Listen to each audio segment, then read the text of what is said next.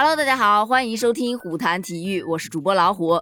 在大年初一，男足一比三输给了越南之后，所有看了那场比赛的球迷内心是非常的失望加愤怒，而没有看的球迷则纷纷庆幸自己没有去给自己添堵。但是看了这个结果之后，又有几个人心里不堵的呢？这不在昨天有这样一则新闻登上了热搜，说媒体呼吁请支持暂时遇到困难的中国足球。这是一段发生在中国新闻网编辑部的一个真实故事。在国足一比三输给了越南之后，记者把结果告诉了编辑，但编辑表示我不发，这大过年的，意思就是这大过年的发这样的信息太添堵了。可是记者表示说。王老师，请支持一下暂时遇到困难的中国足球。而编辑王老师就表示啊，过完年再说。就从这一段对话当中，明显可以感觉得出来，编辑老师他自己都过不去心里的那道坎儿啊。而网友纷纷表示，暂时遇到困难的中国男足，这个暂时也太久了吧？人家越南是给他们的球迷拜年。而咱们国足是给咱们拜年呐，失败的败呀！各位媒体老师，请把国足分清楚一点，是中国男足遇到了困难，中国女足还是踢得很好的。而评论区留言最多的就是“求求你了，原地解散吧！”但国足你想让他解散，还真不是一时半会儿就能解散得了的。但是有一个国家他做到了。他就是叙利亚，在二月二日，也就是昨天，叙利亚官方发布了这样一则公告，说叙利亚足球联合会临时委员会经协商，决定解散国家队行政机构，因为工作中没有表现出应有的严肃性，同时解雇球队的技术人员。由于未能为团队提供所需的帮助，我们在对阵阿联酋和韩国的比赛中都输了。后续将宣布新的行政和技术干部，以完成对黎巴嫩和伊拉克的最后两轮比赛。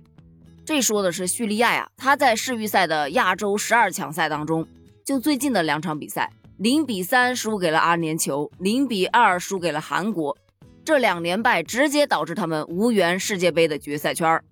于是叙利亚的足协官方就一咬牙一跺脚，解散了国家队的行政机关和所有的技术人员。而这件事曝光之后，立马就登上了热搜，网友纷纷表示啊，咱们的足协能不能好好学学？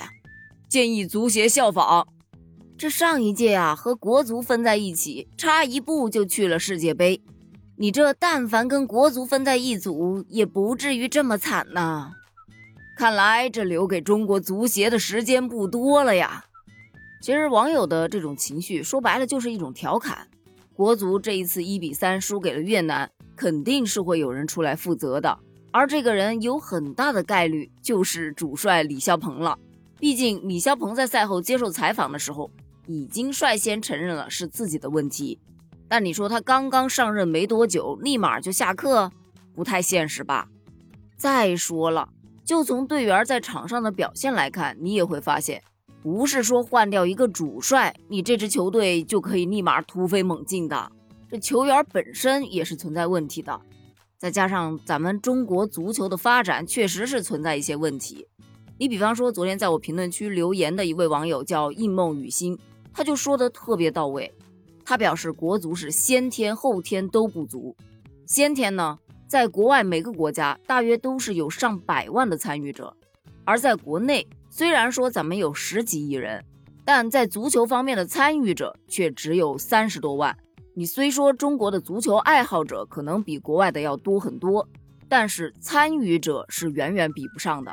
另外就是咱们在田径啊、体育方面是本身就没有国外那种运动员更加有拼劲，再加上咱们的球员，他们的功利心往往是大于对足球的热爱之心的。他这最后一个观点，我是特别的赞同。他表示要从小就去培养足球运动员那种与生俱来的对足球的热情，还有狂热之心。你毕竟有热爱才能踏山河呀。为了赢而去踢比赛，你的心里是会有压力的。但如果是为了热爱呢，你就可以拼尽一切。就像李霄鹏在赛后发布会上说的那一句：“赛前对球员的激励过度，导致球员情绪非常紧张，这不就是典型的抗压力不足吗？心理素质还是差了那么一点点，特别是在球场上，你越怕错，你可能就会犯更多的错。好了，本期节目就到这里吧，就用李霄鹏教练说的那句话：中国足球崛起是迟早的事儿，但是需要一代代的努力。希望在我有生之年还能看到中国男足崛起的那一天吧。关于这件事儿，你怎么看呢？评论区留言哦，拜拜。